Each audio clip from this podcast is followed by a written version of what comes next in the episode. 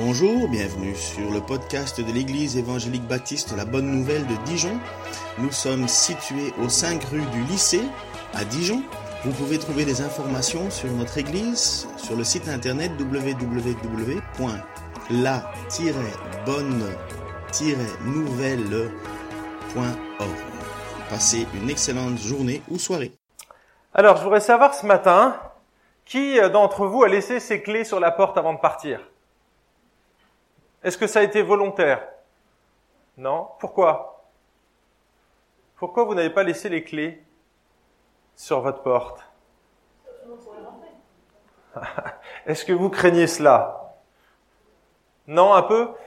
Bah, En général, si on ferme à clé, c'est qu'on a, a peur que quelqu'un pénètre et qu'il vienne se servir, non? Ou que le lendemain matin, si vous débarquez chez vous et qu'il y a quelqu'un dans votre lit, j'ai des amis à qui c'est arrivé, on leur avait volé leurs clés.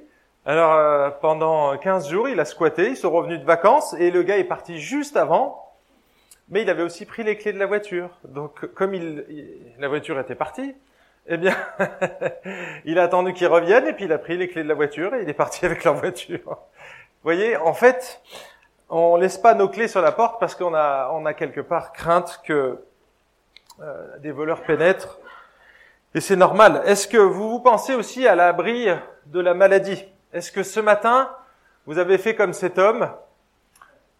Vous vous êtes baigné dans de la glace? Non? Vous avez été dans le lac Kyr Vous avez cassé la glace? Ben non, parce que bah, déjà, il gèle pas. Hein. Mais que j'imagine que vous préférez une douche chaude le matin. N'est-ce pas? Et pourquoi? Est-ce que qui d'entre vous est sorti avec les cheveux mouillés ce matin ou euh, en t-shirt à part Ken? Ken, il a toujours les cheveux mouillés lui. À l'intérieur. Pourquoi vous n'êtes pas sorti les cheveux mouillés en t-shirt dehors? Parce que vous préservez votre santé. Hein, c'est normal. Et on fait ça avec beaucoup d'autres choses. Hein, si vous voulez euh, pas développer une maladie cardiovasculaire ou euh, changer de pantalon euh, tous les six mois, hein, en agrandissant vos tailles à chaque fois, eh bien, vous allez surveiller votre alimentation. Vous allez manger des fruits et des légumes, des fibres, et pas que de la viande et des barbecues, Monsieur Ken. Il a toujours des chips avec, hein. Ça, c'est les légumes. En fait, on va prendre soin, pour prendre soin de notre corps, eh on est conscient qu'on est fragile finalement, et donc on va, on va faire en sorte de, de, le protéger, et donc on va, on va mettre des choses en place. Qui a un antivirus sur son ordinateur? Pourquoi vous avez un antivirus sur votre ordinateur? Parce qu'on est dans un monde virtuel menaçant, d'accord? C'est hostile. Euh, et, en fait, on est tous conscients ici, il y a plein d'endroits dans notre vie où euh, on est obligé de se protéger, on est obligé de mettre en place des choses pour entretenir, si on veut maintenir notre ordinateur, si on veut maintenir notre corps, si on veut maintenir euh, notre maison, eh bien, on va être obligé de se protéger. Eh bien, il y a un domaine sur lequel la Bible nous demande de veiller particulièrement parce qu'il est à la source de toute notre vie et parce qu'il est aussi très convoité par le diable. Est-ce que vous voyez de quel domaine je veux parler? Le cœur, c'est exactement ça. Alors ici, il ne faut pas voir le cœur comme l'organe qui nous permet de respirer, hein, de faire circuler notre sang, mais plutôt le cœur symbolique. Et si on regarde la symbolique occidentale actuelle, eh bien, le cœur, c'est un peu le siège des émotions, de notre ressenti, euh, des sentiments. Hein, on utilise fréquemment dans notre vocabulaire, en France en tout cas, hein, ce genre d'expression. Ah, j'aime ça de, tout mon cœur. Je t'aime de tout mon cœur. Ou j'ai le cœur brisé. Hein, ce sont des expressions qui mentionnent le, le mot cœur, mais dans le vocabulaire biblique, il y a aussi ce symbolisme, mais le cœur est plutôt le, le, désigne plutôt le siège de la personnalité, le siège de nos motivations profondes, de, de notre affect. Et dans ce domaine-là, je vous pose la question, est-ce que vous pensez être à l'abri de l'immoralité?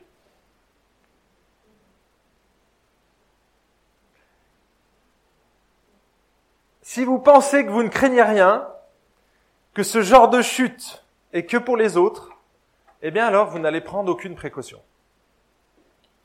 Et si c'est le cas, eh bien mes amis, danger, danger pour vous. Parce que personne, personne n'est à l'abri de la chute. Pourquoi je dis cela? Eh bien parce que c'est Jésus qui l'a dit. Il nous a dit que l'homme était faible et fragile moralement. Je cite ici Matthieu 26, 41. L'esprit de l'homme est bien disposé, mais la chair est faible. Hein, ça, c'est une réalité. Si vous n'avez pas conscience de votre fragilité, de votre faiblesse, eh bien, vous êtes en danger. Hein, et vous avez besoin ici de mettre un antivirus.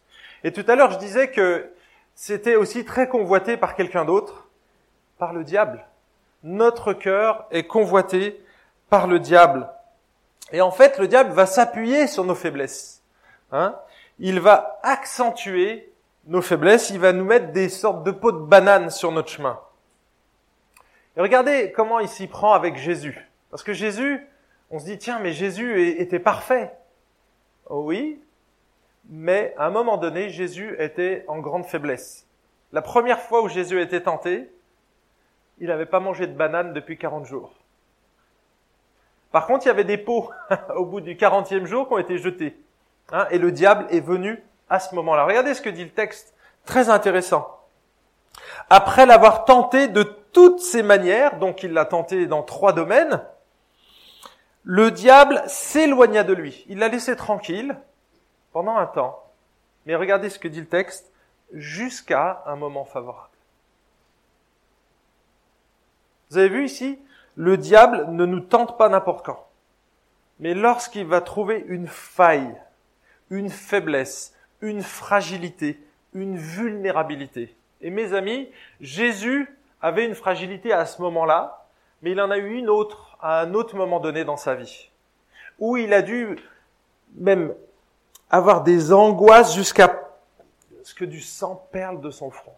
Vous vous souvenez de ce moment-là? Le jardin de Gethsemane.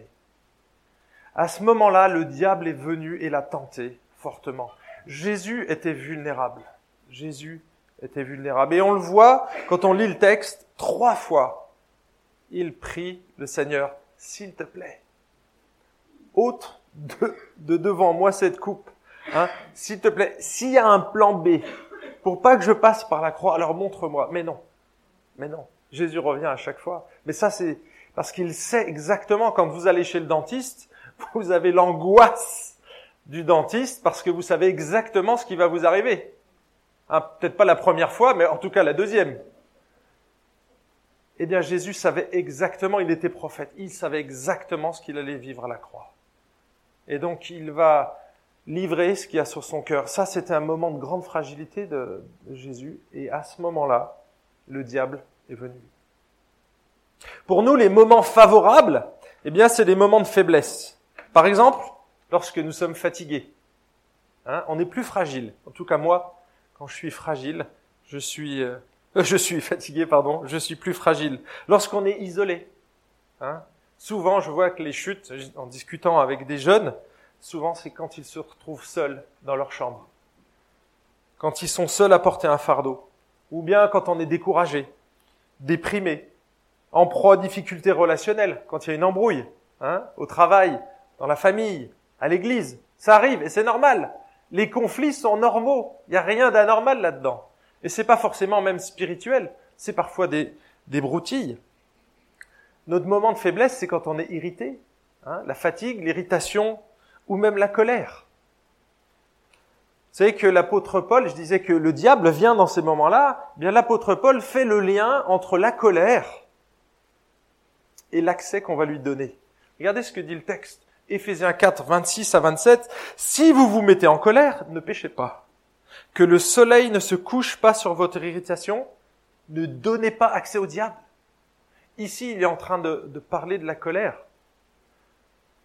Hein? Alors, la colère, c'est pas un péché, en fait. C'est une émotion humaine qui est normale. Et il existe une colère juste. Dieu est en colère. Et sa colère, elle est parfaitement juste et saine et pure. Parce que c'est Dieu. Mais reconnaissons que dans ce domaine, on est souvent sur le fil de rasoir. Hein. Pour une colère juste, il y en a neuf autres qui ne le sont pas. Jacques a dit, pas le jeu, mais Jacques, le demi-frère de Jésus, la colère de l'homme n'accomplit pas la justice de Dieu. La colère de l'homme n'accomplit pas la justice de Dieu. Alors n'imaginez pas un seul instant que les démons ignorent ce fait. Ils savent tout. Ils guettent nos moments de faiblesse, les moments où nous baissons notre garde spirituelle pour mieux nous tenter et nous faire chuter. Et c'est pour cette raison que nous voyons des chrétiens engagés, des hommes ou des femmes de Dieu se diviser parfois pour des broutilles. Et ici, je pense à trois situations. Paul et Barnabas. Hein Paul était apôtre, choisi par Dieu. Barnabas aussi, hein, Antioche, acte 13 on voit que c'est deux hommes de Dieu, que Dieu choisit et qu'il envoie. À un moment donné, il y a une embrouille. Jean-Marc, sujet de discorde, cousin de Barnabas. Il les a lâchés à un moment donné dans une campagne d'évangélisation. Et eh bien l'apôtre Paul était plus prêt à lui faire confiance. Et il s'entendait très bien avec Barnabas, seulement sur ce point-là, eh bien, ils ont eu une discussion assez vive au point qu'ils ont dû se séparer. Dieu a utilisé cette situation Bien sûr, parce que Dieu est souverain et qu'il a sa grâce, mais ils ont dû se séparer à ce moment-là, juste pour une question de savoir quel était le rôle de Jean-Marc dans notre équipe. Moi, je peux plus lui faire confiance. Et puis, bah, Barnabas, lui, c'était le cousin, donc c'était un membre de la famille. Ben oui, mais non, on doit quand même l'aimer, on doit quand même, vous voyez, hein, il était partagé. Il y avait une sorte de conflit de loyauté ici, et donc du coup, il y a eu cette séparation. Je pense encore à Évodie et Saint-Tiche. Vous connaissez Évodie et Saint-Tiche? Philippiens chapitre 4, verset 2. Deux collaboratrices de l'apôtre Paul. Eh bien, à un moment donné, elles étaient plus sur la même longueur d'onde. Et Paul dit à l'église, exhorte, j'exhorte Évodie et Saint-Tiche à avoir une même pensée dans le Seigneur. Et il encourage les chrétiens à les encourager. Vous voyez? Et ce sont des, des femmes de Dieu, des collaboratrices de l'apôtre Paul waouh, je me dis, euh, c'est des gens, euh, ils sont câblés euh, beaucoup plus que moi. Je pense à de bons pères de famille qui sont tombés dans la pornographie et l'adultère. Je pense à, de bons trésoriers, j'en connais personnellement, eh bien, qui ont détourné de l'argent, plusieurs milliers, plusieurs dizaines de milliers d'euros. Je pense à de bonnes mamans qui ont quitté leur foyer en se laissant attendrir par un autre homme, plus doux, plus. Alors ne vous méprenez pas, chers amis, ces personnes n'étaient pas plus mauvaises que vous et moi. Elles étaient en partie victimes du diable et de leur propre négligence.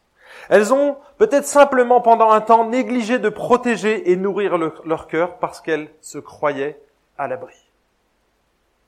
Hein? Et je pense qu'elles raisonnaient peut-être de cette manière. Ah, mais tu sais, ça ne pourra jamais m'arriver, pas à moi.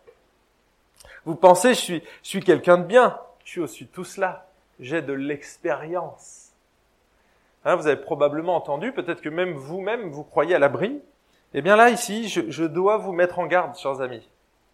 Parce que c'est quand on pense être debout qu'on risque de tomber. Regardez l'avertissement solennel que nous donne euh, l'apôtre Paul que celui qui pense être debout prenne garde de tomber. Il y a un risque évident de se croire à l'abri lorsque tout va bien.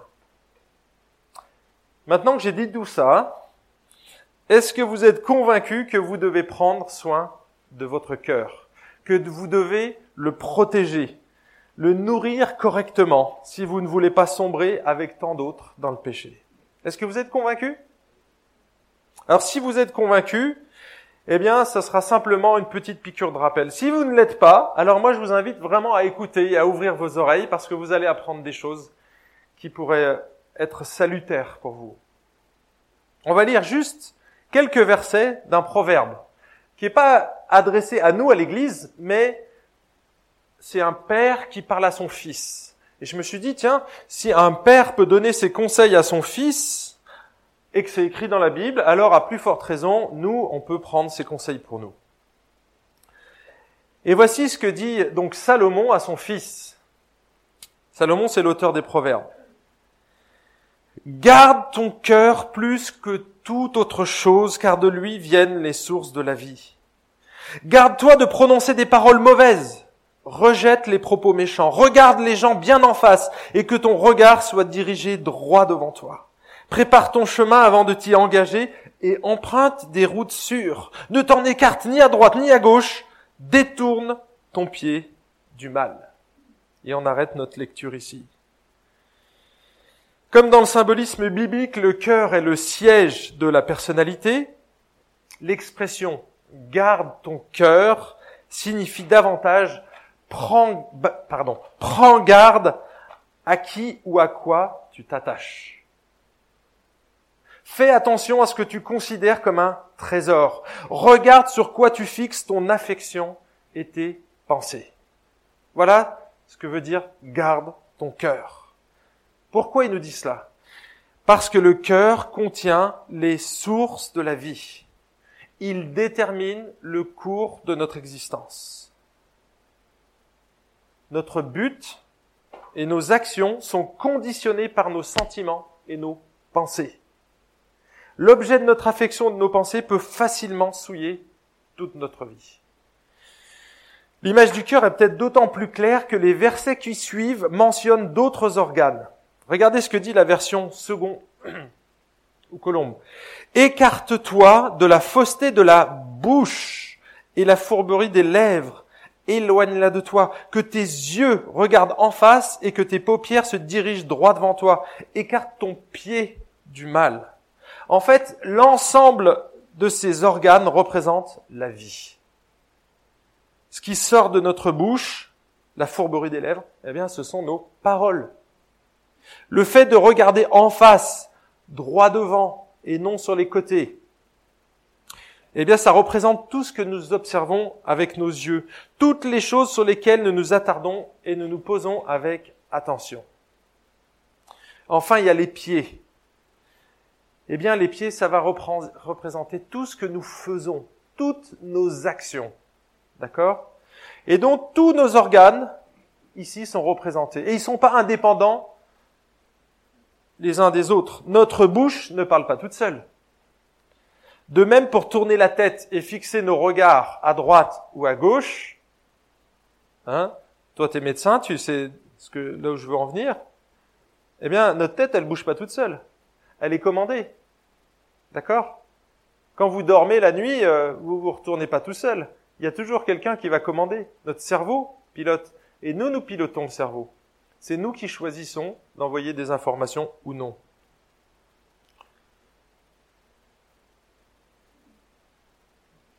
Personne ne nous oblige à regarder une photo, un livre, un film, d'accord? C'est nous qui choisissons de le faire.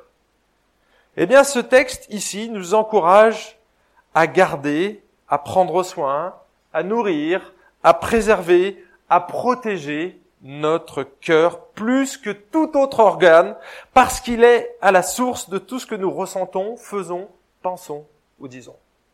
D'accord? Donc c'est fondamental. Ça veut dire que demain matin, quand vous avez, vous allez vous lever, avant de prendre votre petit déjeuner et de prendre soin de votre, votre corps, votre estomac, vous allez prendre soin de quoi? Il faut prendre soin de votre cœur. Parce que c'est de là que va tout se jouer dans votre journée. Et c'est vraiment la priorité absolue. Alors vous savez, ce matin, je dois reconnaître que ce message est d'abord pour moi. Parce que je prends facilement mes petits déjeuners et parfois je saute mes petits déjeuners spirituels. Hein, le petit déj du cœur. On le saute parfois. Hein, on rentre dans nos activités et puis on dit mince, j'ai pas lu la Bible, j'ai pas passé de temps avec Dieu ce matin, j'ai pas prié, hein, j'ai j'ai pas passé ce temps d'intimité avec mon Seigneur. Eh bien, vous savez quoi? Quand ça peut durer quelques jours, eh bien, je sais, vous savez comment je sais que je nourris mal mon cœur? Eh bien, quand je commence à parler durement à mes enfants, ou à mon épouse. Lorsque je deviens impatient, ou bien lorsque mon attention se fixe sur un objet que je vais convoiter, lorsque je n'ai plus soif de la parole de Dieu, lorsque je deviens critique envers les autres, que je manque d'amour, hein, que je manque de grâce, que je deviens cassant, que je manque d'empathie, lorsque j'arrive plus à accorder le pardon à quelqu'un, ou bien à dire ces huit petites lettres à mon épouse. Et apparemment, c'est très difficile, messieurs. Et je vais vous apprendre à dire ces mots-là parce que c'est, c'est vraiment fondamental. J'ai tort. Allez, dites-le avec moi. Quoique, on n'a pas le monopole, hein. On n'a pas le monopole. Les femmes aussi, vous devriez apprendre à le dire. Mais quand même, en tant que responsable du, du couple, en tant que chef, je dois montrer l'exemple. Et je dois reconnaître mes torts. J'ai tort. C'est très difficile. J'ai demandé, vous savez, à, un ami qui est pasteur, qui a plus de 80 ans, qui a été pasteur, et je lui ai dit, c'est quoi la chose la plus difficile dans la vie de couple? Et il m'a dit, bah, c'est ces trois mots. J'ai tort. Waouh, c'était fondamental. Vous imaginez? Un homme de 80 ans qui a implanté des églises, qui a, il m'a dit la chose la plus difficile, c'est de dire ces trois mots. J'ai tort. Huit lettres. Vous y arrivez? Je ferai un test la prochaine fois que je reviens pour savoir qui l'a dit à son épouse quand il avait tort. Jésus dit que ce qui sort de notre bouche est le reflet de notre cœur. Hein? Regardez. Car c'est de l'abondance du cœur que la bouche parle. L'homme bon tire du bien de son bon trésor et l'homme mauvais tire du mal de son mauvais trésor. Un homme qui a le cœur sec, dur comme de la pierre, va parler sèchement et durement aux autres. Et là, il va blesser par ses mots. Il va, il va les blesser par son manque de grâce, par son manque de miséricorde. Mes amis, les paroles que nous prononçons sont le reflet de l'état de notre cœur. Et vous savez quoi? C'est pas très difficile, en fait, de savoir comment on alimente notre cœur. Il suffit d'écouter. Pourquoi? Parce qu'on parle naturellement des choses que l'on aime. Hein? Si vous parlez de votre travail, de votre petit ami, si vous parlez comme nous, on peut en parler du vélo ou des barbecues tout le temps, on peut se demander où est votre cœur. Non, Ken ne parle pas toujours des barbecues. Et moi, toujours de vélo. Mais, si ces choses reviennent trop régulièrement, c'est qu'on alimente mal notre cœur. Peut-être qu'on alimente que notre estomac et pas assez notre cœur. Autre domaine, si vous ne parlez jamais de Jésus autour de vous, est-ce qu'il fait vraiment partie de votre vie? Est-ce que vous l'aimez vraiment? On l'a dit, on parle naturellement des choses que l'on aime. C'est de l'abondance du cœur que la bouche parle. Si on ne parle jamais de Jésus, faut se poser la question. Et je vous la pose. Est-ce que vous parlez de Jésus autour de vous? Est-ce que vous en parlez avec passion? Ou est-ce que c'est plutôt un fardeau?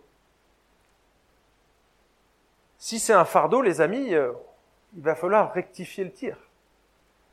Parce que Jésus devrait faire partie de votre quotidien. Vous êtes dans une église évangélique. On insiste sur cette relation personnelle avec Dieu.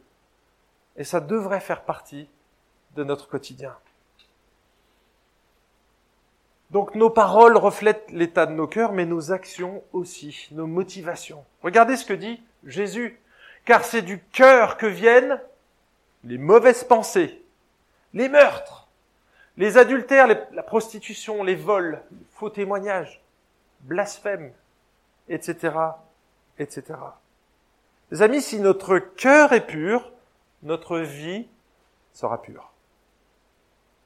Si notre cœur est alimenté par des choses malsaines, des images, des films, des discussions, des fréquentations, que nous n'avons pas pris le soin de nous protéger, eh bien nous penserons, dirons et ferons des choses malsaines. Savez, quand j'étais étudiant, j'avais peu d'argent, et donc euh, on allait euh, acheter notre viande dans un, un discount. À l'époque, il n'y en avait pas beaucoup, donc un magasin discount. Et donc, euh, une fois, on achète de la dinde Et on regarde la date, elle était bonne, la viande venait d'être mise, mise, on l'a fait cuire, ça sentait le poisson.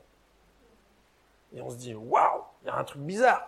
Alors qu'est-ce qu'on fait? On est allé voir le boucher. On lui a dit, écoutez, on, on comprend pas là. On a acheté votre viande, elle était fraîche, il y avait rien euh, en apparence qui nous montrait qu'elle était avariée. Eh bien, vous savez quoi Quand on l'a fait cuire, ça sentait le poisson. Et le boucher, s'est mis à rire. Il a dit, ah oui, mais ça c'est normal. C'est parce qu'on les alimente avec de la crevette,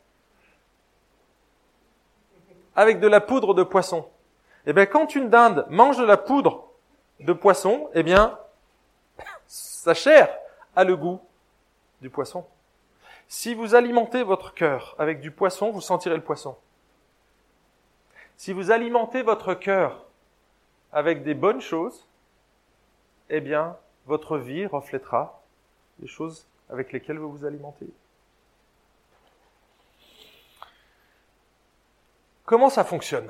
Allez, on va faire un petit exercice mental. J'aime faire ça. Petit exercice. Je vais vous demander de fermer vos yeux et surtout de ne pas penser au serpent.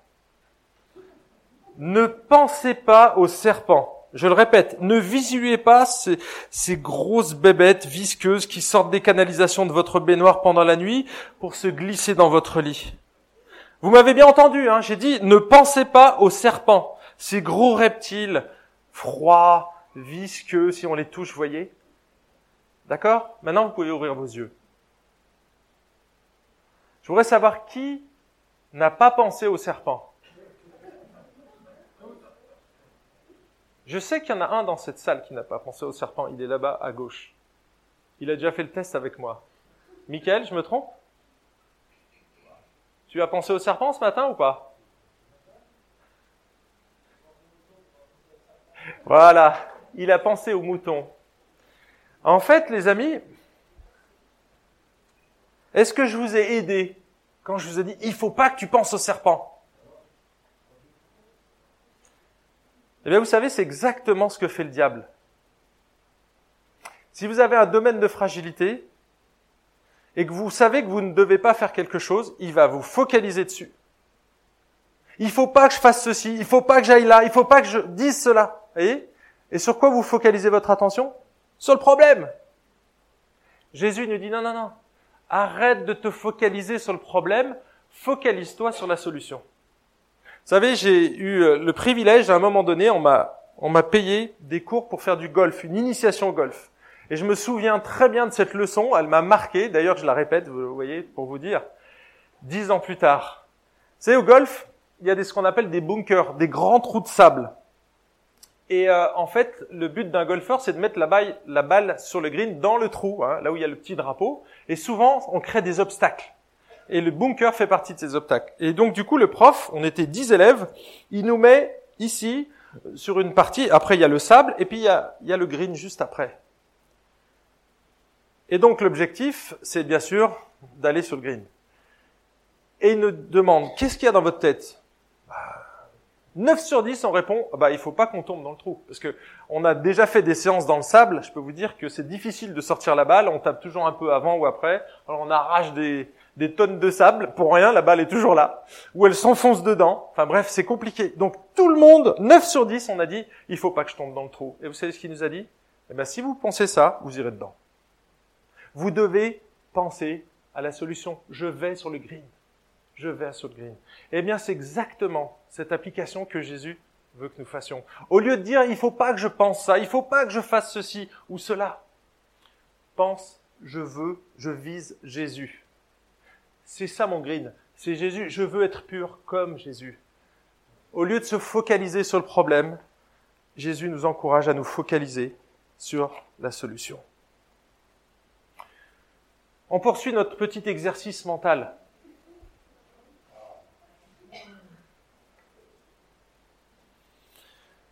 J'aimerais que vous visualisiez votre dessert préféré. Alors, il s'agit peut-être d'un merveilleux fondant au chocolat. Alors tu peux tout prendre si tu veux. Un petit cannelé, ah, c'est sympa, un petit cannelé bordelais qui sort du four, tout tiède, croustillant à l'extérieur, moelleux à l'intérieur, ou bien cette religieuse au chocolat, hein, tarte aux pommes de votre tata ou votre grand-mère, tarte meringuée, etc. Vous avez visualisé ces choses? Je voudrais savoir qui a pensé au serpent visqueux? Qui a pensé au serpent visqueux dans cette salle? Ok. Eh bien, en fait,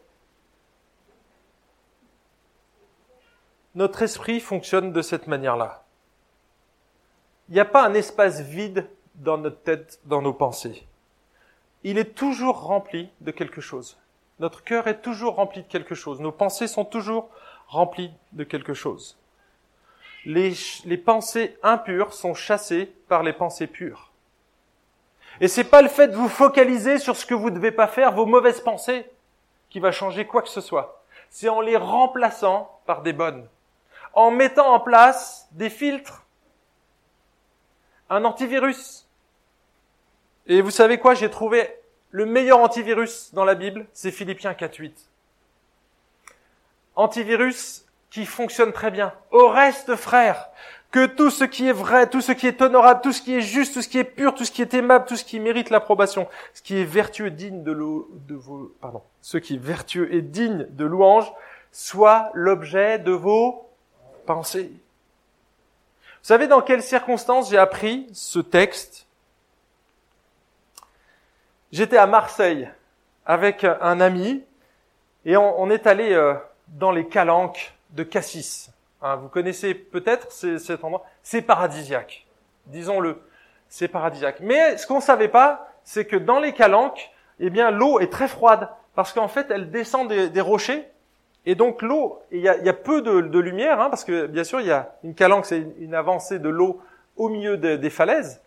Et donc du coup, l'eau, elle est limpide, elle est merveilleuse, le sable est blanc, mais l'eau est très froide. Et donc on était là, assis sur nos serviettes, on avait goûté l'eau et on s'est dit, ouh Et là, juste devant nous, deux splendides créatures de Dieu se plantent en monokini. Deux célibataires. On s'est mis à sourire, à se regarder et on s'est dit, qu'est-ce qu'on fait Eh bien, on s'est retourné. On a ouvert notre Bible et on a mémorisé Philippiens 4.8. Au reste, frères, que tout ce qui est vrai, tout ce qui est honorable, tout ce qui est juste, tout ce qui est pur, tout ce qui est vertueux, soit l'objet de vos pensées. Les amis, c'est 97, hein, 22 ans. Je m'en souviens encore. C'était une belle leçon d'apprendre ce texte-là parce que c'est vraiment un antivirus. Qu'est-ce qu'il y avait dans nos pensées, à votre avis, à ce moment-là? L'eau froide, effectivement. Mais si on est, on est honnête, des pensées nous ont traversé l'esprit. Et à la limite, si ces femmes avaient été devant, et elles l'ont été, et c'était pas un péché, on les a vues, on a dit, waouh, merci Seigneur, tu as fait vraiment de belles créatures. Point. ok Hein, quand vous voyez une belle affiche publicitaire, et puis en général, c'est des femmes qui sont triées sur le volet. Hein. Les pubs en ce moment pour Noël, les deux sous féminins, il y en a à tous les abris de bus. Est-ce que j'y suis pour quelque chose? Est-ce que c'est un péché quand j'arrive à l'abri de bus d'avoir mon nez face à l'affiche? Ben non, j'y suis pour rien. Par contre, si je commence à baver devant l'affiche, là c'est un problème. C'est pas le problème. Le problème n'est pas dans le fait de voir l'affiche, mais de gérer mon regard. Est-ce que je vais rester fixé là-dessus et commencer à convoiter? Et c'est là où va naître le problème. Vous savez que le principal combat spirituel, hein, on parle souvent de combat spirituel, ben en fait le combat spirituel, il se joue là-dedans, dans vos pensées. Regardez ce que, ce que dit l'apôtre Paul aux Corinthiens, 2 Corinthiens 10. Je vais lire les, les deux versets qui précèdent.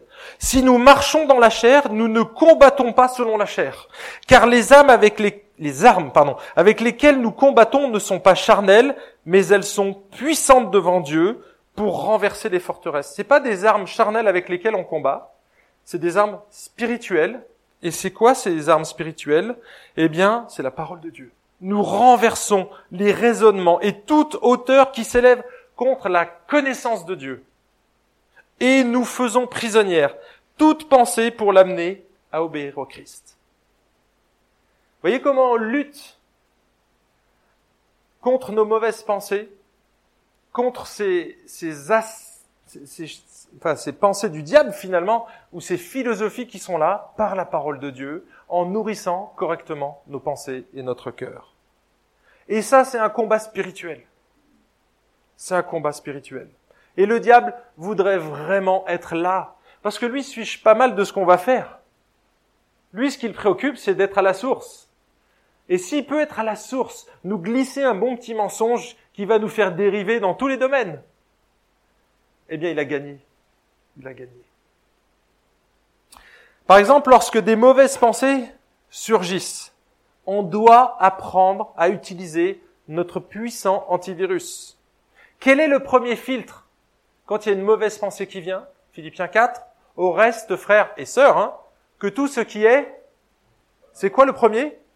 Vrai. Est-ce que c'est vrai? Est-ce que, Bible en main, ce que tu me dis est juste? Est-ce que c'est pur? Est-ce que c'est aimable? Est-ce que c'est digne de louange? Les amis, il y a des choses si vous les disiez le dimanche matin aux autres, ce serait la honte pour vous. Parce qu'il y a des choses qui ne se partagent pas. Et parce que, à la base, elles sont pas forcément bonnes. Une médisance, par exemple, est-ce que c'est digne de louange? Quand vous commencez à casser quelqu'un? Non? Non.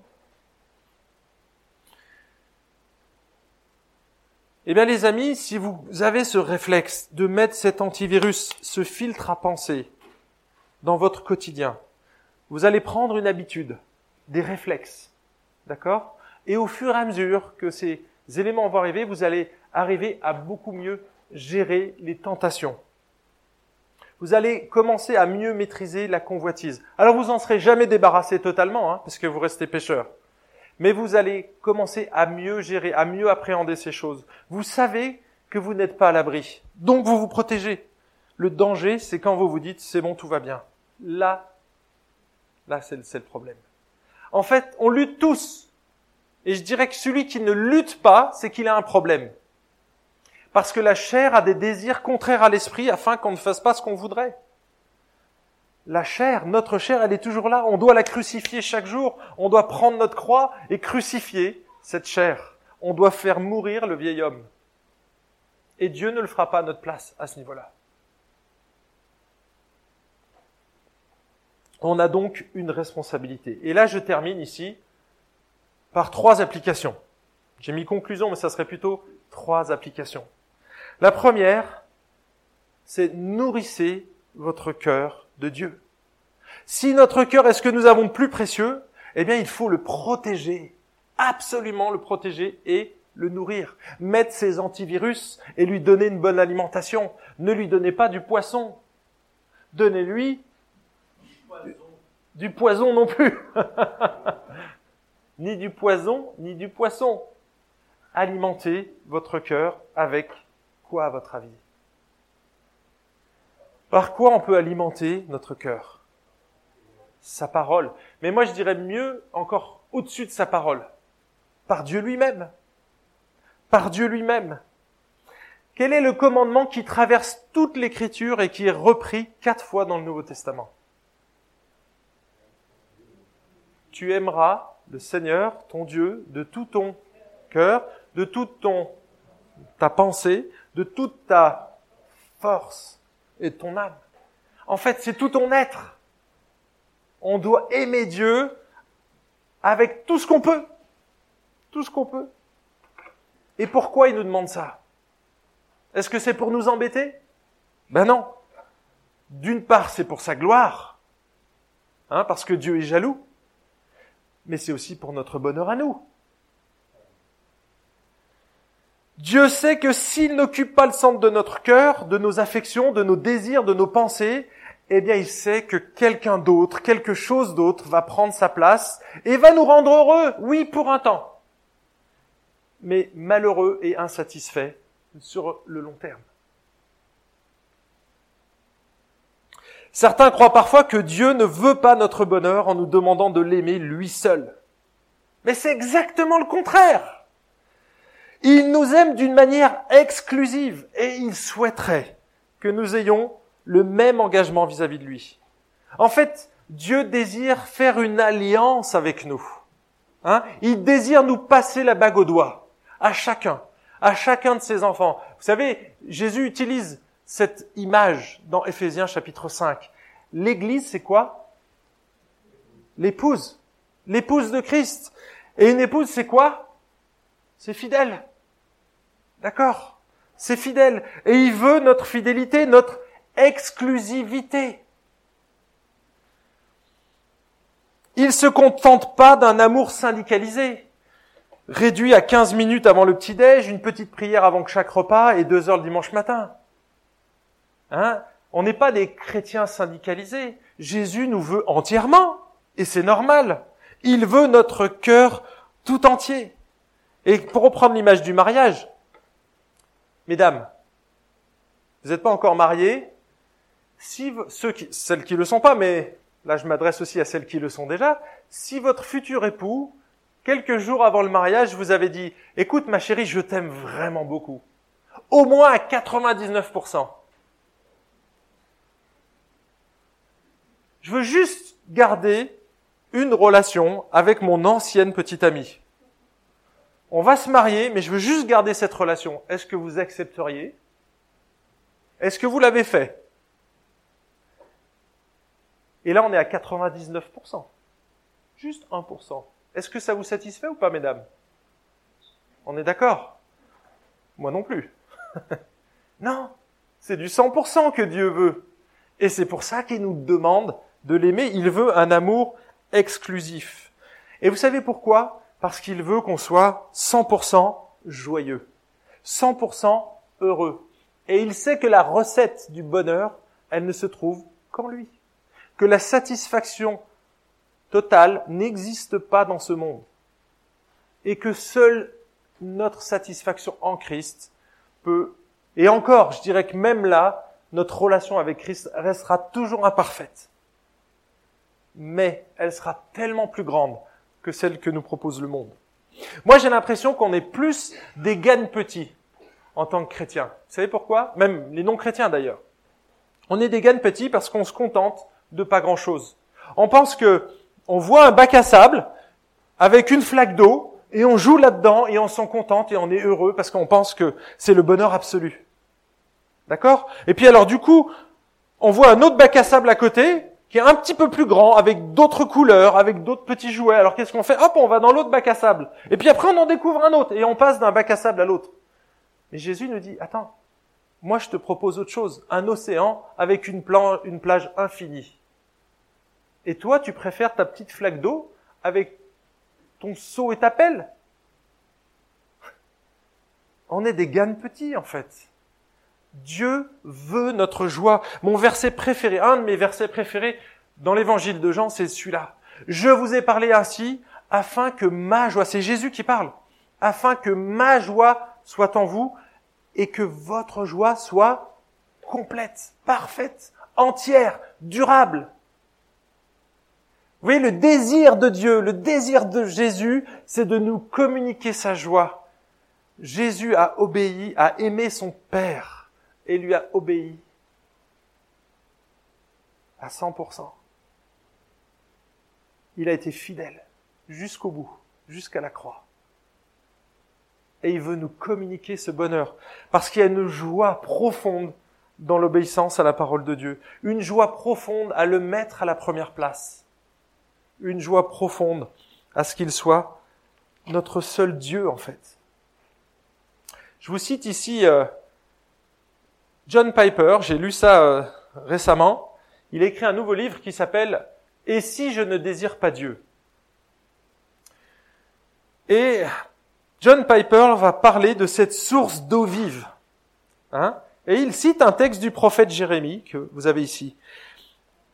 Voilà ce qu'il dit, car mon peuple a doublement mal agi. Ils m'ont abandonné, moi, la source d'eau vive, pour se creuser des citernes, des citernes crevassées qui ne retiennent pas l'eau. Vous connaissez probablement ce texte. Voici comment il le commente. Dieu se décrit comme une source d'eau fraîche, limpide et donnant la vie. La façon d'honorer une telle fontaine est d'en savourer l'eau, de la vanter, d'y revenir constamment, d'y amener d'autres personnes, d'en retirer la force, d'aimer et de ne jamais, jamais lui préférer quelque boisson, quelque autre boisson qui existe au monde. Ceci témoigne de la valeur de notre source. C'est ainsi que nous glorifions Dieu, la fontaine d'eau vive. Du temps de Jérémie, les gens ont toutefois goûté à la fontaine de la grâce de Dieu et ne l'ont pas aimé. Ils ont alors consacré leur énergie à chercher de meilleures eaux, plus satisfaisantes. Non seulement Dieu qualifie ces efforts de futiles, des citernes qui ne retiennent pas l'eau, mais les désigne comme étant le mal. Il s'agit d'un grand péché. C'est en réalité la signification extrême du mal. Estimer quelque chose au-dessus de Dieu est l'essence même du péché. Chers amis, ce message, peut-être qu'il a été drôle, mais il est en fait très très solennel. Si notre cœur ne désire pas ou plus Dieu, c'est probablement que nous ne nous abreuvons plus à la source, ou que nous trouvons une autre source de satisfaction. Eh bien, Jésus dit que c'est l'essence même du péché. Mes amis, si c'est le cas, alors vous devez immédiatement changer parce que votre destinée est en jeu ici. L'apôtre Paul dit, si quelqu'un n'aime pas le Seigneur, qu'il soit anathème, séparé de Dieu, éloigné de lui, maudit. Jésus l'a dit, hein, celui qui aime père ou mère plus que moi n'est pas digne de moi. Et celui qui aime fils ou fille plus que moi n'est pas digne de moi. Celui qui ne prend pas sa croix ne me suit pas, n'est pas digne de moi. Celui qui aura gardé sa vie la perdra, et celui qui aura perdu sa vie à cause de moi la retrouvera. Mes amis, Jésus nous invite à reconnaître notre état devant lui ce matin. Est-ce que tu peux dire, en regardant Jésus, pas en me regardant moi, en regardant Dieu face à face, Jésus face à face. Je t'aime. Tu es le premier dans ma vie. Il n'y a personne d'autre. Moi, je dois, je dois confesser que c'est pas toujours le cas. Et que je dois revenir régulièrement, confesser. Et bien, vous savez quoi? Jésus, en mourant sur la croix, il a non seulement expié nos fautes, il nous a pardonné. Il nous a lavé. Il nous a pardonné notre manque d'amour, notre manque de reconnaissance, le fait qu'on vive alors que, comme s'il n'existait pas, si on ne considère pas en fait. Et ce qu'il a fait de plus à cette croix, c'est qu'il a manifesté, il a prouvé son amour. Jésus n'est pas mort parce que nous l'aimions en premier. On n'était même pas encore né quand Jésus était déjà sur la croix. Jésus est mort volontairement, il a donné sa vie pour payer la dette de notre péché. Et vous savez quoi, Jésus, en parlant de dette, c'est le plus grand banquier qui est sur cette planète, le plus riche, le plus fortuné. Est-ce que vous connaissez beaucoup de banquiers qui épongeraient la dette de quelqu'un qui est surendetté? Eh bien, c'est ce que Jésus veut faire. Et vous savez quoi? Il a la capacité de le faire. Mais Jésus ne remet la dette qu'à ceux qui, qui, ont monté un dossier de surendettement. Des gens qui ont reconnu qu'ils avaient failli dans ce domaine-là, qu'ils avaient une dette morale vis-à-vis -vis de lui. Jésus, il est prêt non seulement à effacer la dette, mais en plus à rajouter sur notre compte sa justice, son pardon, sa grâce. Il veut nous donner au-delà. Il est miséricordieux, il nous pardonne nos péchés et il est en plus rempli de grâce, il va nous donner en plus. Et donc, endettés que nous étions, eh bien, il va nous rendre riches spirituellement. D'accord? Il nous offre sa justice, sa vie, sa paix et sa joie. C'est un package complet. Parce que Jésus veut que nous connaissions sa joie, sa paix parfaite. Une joie qui ne dépend pas des circonstances, qui ne dépend pas de notre état de santé, de notre compte en banque, de nos réalisations personnelles, de notre réputation, ou de je ne sais quoi en fait. Donc nourrissez votre cœur de Dieu, et là je vais très vite parce que j'ai dépassé le temps. Demandez à Dieu d'enflammer votre cœur pour lui. Si vous traversez une période de désert, et ça arrive à tous les chrétiens, une période de découragement, une période où vous ne ressentez pas la présence de Dieu, et on n'est pas appelé à ressentir toujours la présence de Dieu, mais à savoir que Dieu est présent, son omniprésence. Quand on débute dans la foi chrétienne, Dieu se manifeste d'une manière particulière, mais plus on grandit, plus il va enlever ses béquilles. Plus parce que ce qui intéresse Dieu, c'est notre foi, pas nos émotions. Notre foi. Est-ce que tu vas me faire confiance, même si tu souffres? C'est là où on voit où on en est dans notre foi. Eh bien, si vous êtes dans cette période-là, mais demandez à Dieu, vraiment, demandez-lui si vous avez perdu votre passion. Hein, je pense à l'église d'Éphèse dans l'Apocalypse chapitre 2 si vous êtes comme cette Église qui faisait plein de choses mais qui a perdu son premier amour, sa passion en fait, eh bien priez le Seigneur, demandez-lui chaque jour, jusqu'à ce qu'il réponde. Seigneur, renouvelle-moi, renouvelle cet, cet amour pour toi, renouvelle-le s'il te plaît. Et priez-le, harcelez le trône de Dieu jusqu'à ce qu'il vous réponde. Et la dernière chose, saturez votre cœur et vos pensées par la parole de Dieu ingurgitez la parole de Dieu, lisez-la. C'est le seul moyen que vous ayez pour nourrir vos pensées correctement. Nourrissez-vous de la parole de Dieu. Écoutez la Bible. Écoutez la Bible. Hier, j'ai découvert ce site. Le gars a vraiment une voix paisible. Je trouve ça. Alors, c'est le site, il s'appelle euh, Word Project. Je pense que ça doit exister en application. En tout cas, vous pouvez écouter la Bible. Moi, j'ai des applications pour écouter la Bible. Pas seulement la lire, mais aussi l'écouter. Ça fait du bien d'entendre la parole de Dieu. Écoutez des podcasts aussi. Mémorisez la Bible. Mémorisez-la. Vous savez ce que je faisais, moi? Et j'ai arrêté de le faire parce que je suis en famille, mais quand j'étais célibataire, je mettais des post-it avec des versets que j'avais écrits devant la vaisselle. Euh, enfin, devant. Il y a l'évier, je le plaquais contre le mur ou sur le placard, j'en mettais quand je me rasais le matin, ben je lisais, paf, un autre post-it dans la salle de bain. Et puis quand j'allais au WC, j'en mettais un aussi. Enfin bref, j'en mettais de partout, quoi. Et eh ben c'est, j'ai mémorisé des dizaines de versets de la Bible comme ça. Et ça, ça nourrissait mon cœur, nourrissait mon âme. Et ça le continue à le faire. Et je vous invite à lire de bons ouvrages chrétiens. Parce que c'est comme ça que vous allez alimenter votre réflexion, alimenter votre cœur par de bons ouvrages, hein, parce qu'il y a aussi des ouvrages qui sont pas forcément recommandables. Moi, je vous recommande ceux-là parce que je les ai lus, et franchement, euh, ça peut vraiment vous aider, nourrir vos, vos cœurs. C'est des livres tout récents, mais je, je pense que c'est vraiment utile. Vous avez une librairie ici, donc profitez-en.